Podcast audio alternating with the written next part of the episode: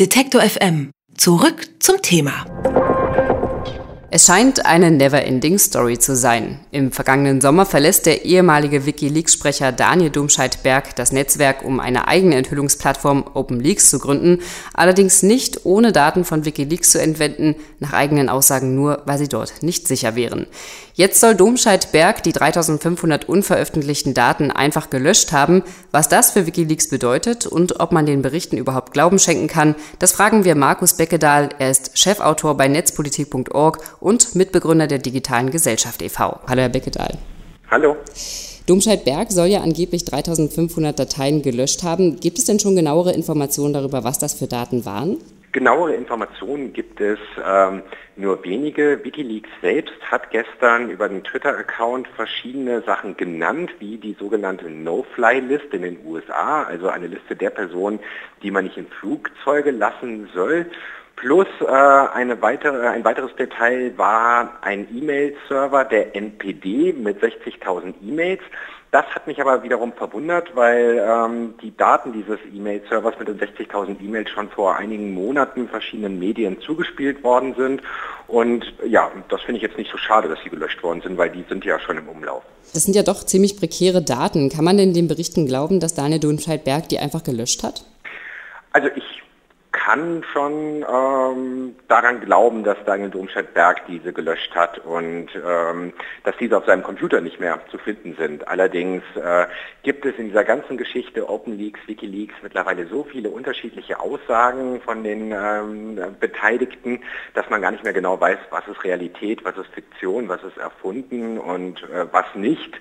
Und äh, man kann natürlich auch nicht ausschließen, dass diese Daten noch ähm, woanders verfügbar sind. Also man wundert sich ja, dass Daniel Domscheit-Berg zum Beispiel damals bei Wikileaks einfach mal diese ganzen Daten so mit einem Server mitnehmen konnte und dass es davon gar keine Backups gab. Ähm, also entweder hat da Wikileaks ziemlich geschlammt oder ähm, diese Information, dass diese Daten mitgenommen worden sind, stimmt so nicht.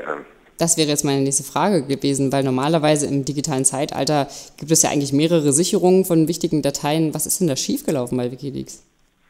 Ja, vollkommen unklar. Also man muss natürlich auch sagen, ähm, Daniel Domscheit-Berg und einige andere, anscheinend entscheidende Personen im Wikileaks-Projekt sind zu einem Zeitpunkt ausgestiegen, als ähm, diese Vergewaltigungsvorwürfe gegen Julian Assange im Sommer letzten Jahres hochgekocht sind und vor allen Dingen wurde ein Grund genannt für den Ausstieg, nämlich der Umgang mit diesen Vorwürfen. Ähm, Julian Assange hat sich ja ziemlich schnell hingestellt, das Ganze als Geheimdienstkomplott äh, dargestellt und die Kritik der Aussteiger war ja, dass man mit ein bisschen mehr Fingerspitzengefühl dann eine andere Kommunikationsstrategie hätte fahren müssen und ähm, nicht so eine aus ihrer Sicht Verschwörungstheorie aufzubauen. Also ähm, insofern weiß man jetzt gerade gar nicht, ähm, was da jetzt genau los ist, was damals schiefgegangen ist. Kann sein, dass damals ganz viel Chaos herrschte wegen dieser Vorwürfe und dem Umgang damit äh, und dass man sich halt gar nicht darum gekümmert hat, ähm, was jetzt da für Daten auf welchem Server liegen. Wenn man das Ganze so von außen betrachtet, klingt das so ein bisschen nach Kindergartenstreit. Glauben Sie denn, dass Wikileaks dadurch an Glaubwürdigkeit verliert? Also wir haben im Moment das Problem, dass beide Projekte, sowohl Wikileaks als auch OpenLeaks, durch ähm, ja, diese öffentliche Schlammschlacht ähm, sehr viel an Reputation verlieren. Also wir haben das Problem, dass äh, beide Hauptprotagonisten, Daniel Domscheit-Berg und Julian Assange, im Moment nicht gut aussehen. Und das ist eigentlich recht traurig. Wir brauchen eigentlich mehr solche Projekte wie OpenLeaks oder vor allen Dingen wie Wikileaks, die ja in der Vergangenheit gezeigt haben, dass sie es schaffen, einen sicheren Hafen zu errichten, wo Whistleblower Dokumente hinschicken können und wo man mutig genug ist, ähm, diese auch zu veröffentlichen und der Weltöffentlichkeit mitzuteilen. Und im Moment haben wir leider die Situation, dass wir keine solche funktionierende Plattform haben und dass diejenigen, die vielleicht in der Lage wären, sowas zu betreiben, sich ähm, ja, in der Öffentlichkeit eine Schlammschlacht liefern. Wie schätzen Sie das denn ein? Ich hätte ja gedacht, wenn der Domscheit-Berg die Daten schon mitnimmt, hätte er sie ja auch bei sich bei OpenLeak veröffentlichen können. Warum löscht er die denn? Was hat er denn davon? Das ist eigentlich eher jetzt eine Notlösung. Äh, er hat immer gesagt, äh, auch zur eigenen Verteidigung, dass er diese Daten selbst nicht nutzen möchte für OpenLeaks und dass er quasi diese Wikileaks zurückgeben möchte, äh, wenn Wikileaks in der Lage ist, sorgsam mit den Dateien umzugehen. Da gab es verschiedene Vermittlungsversuche, die sind ähm, gescheitert Und ähm, diese immer weiter eskalierende Schlammschlacht über die Medien hat sicherlich dazu beigetragen, dass ähm, dann Daniel Domscheit-Berg sich in einer aus seiner Sicht auswegslosen Situation sah, wo er dann nur noch der Meinung war, okay, wenn er das Ganze jetzt löscht, dann ist das Problem für ihn weg, weil ähm, alles andere sorgt für weitere Probleme. Hätte er sie weitergegeben an Wikileaks, dann hätte Wikileaks wahrscheinlich gesagt, er hätte es alles manipuliert und ähm, sie wären nicht mehr sicher und so weiter. Wir haben ja jetzt schon ein paar Mal über Open Leaks gesprochen. Wenn man das Projekt mal googelt, so richtig findet man da nicht was. Ist das noch in der Testphase oder findet man das schon irgendwo regulär?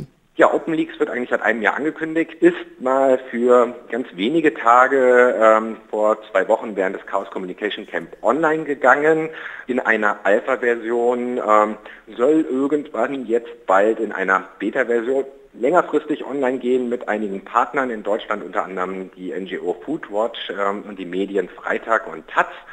Ähm, ja, und dann wird man mal weiter sehen, ob es angenommen wird, ob es funktioniert, ob es sicher ist. Das ist ja alles noch unklar. Es ist aber zumindest ein ambitioniertes Projekt, was aber jetzt durch diese ganze Schlammschlacht über die mitgenommenen Daten ähm, erheblich an Reputation verloren hat. Kann sich ein solches Projekt Ihrer Meinung nach gegenüber Wikileaks durchsetzen? OpenLeaks hat einen ganz anderen Ansatz äh, als Wikileaks. Wikileaks ist zugleich ein Briefkasten, wo Whistleblower Daten hochladen können und Wikileaks ist aber zugleich auch ein sicherer Hafen, wo diese Daten abgelegt werden für die Weltöffentlichkeit, so dass halt äh, Unternehmen oder auch Regierungen da nicht so einfach rankommen und diese wieder runternehmen können. Das Konzept von OpenLeaks ist eigentlich nur einen sicheren Briefkasten ähm, äh, anzubieten und zwar ein sicherer Briefkasten, wo Whistleblower, Geheimnisträger und so weiter halt Daten direkt an Medien übermitteln können. Da fehlt dieses Konzept des sicheren Hafens. Äh, Nichtsdestotrotz gibt es auch für diesen Anwendungsfall ähm, natürlich ähm, Bedarf und ähm, ob sich dieses ähm, Projekt OpenLeaks langfristig finanzieren kann, ob es sich durchsetzen kann, das muss es jetzt erstmal beweisen, wenn es mal irgendwie im Realbetrieb sein wird. Meinen Sie denn, mit dem Löschen der Daten ist der Streit zwischen Assange und Domscheit-Berg endgültig äh, erledigt und beide kümmern sich jetzt um ihre eigenen Netzwerke? Es wäre schön, wenn ähm, beide Seiten mal ein bisschen mehr ihre Klappe halten würden und weniger aufeinander einschlagen würden, verbal über die Medien. Ähm, ehrlich gesagt kann ich mir das nicht vorstellen. Also es wird wahrscheinlich noch ein Stück weitergehen. Wahrscheinlich wird noch mit mehr Schlamm äh, geschmissen werden, was halt sehr traurig ist für die ganze Sache sagt Markus Beckedahl. Mit ihm sprachen wir über den ehemaligen Sprecher von Wikileaks, Daniel Domscheit-Berg, und die Netzinstanz Open League. Vielen Dank für das Gespräch. Danke.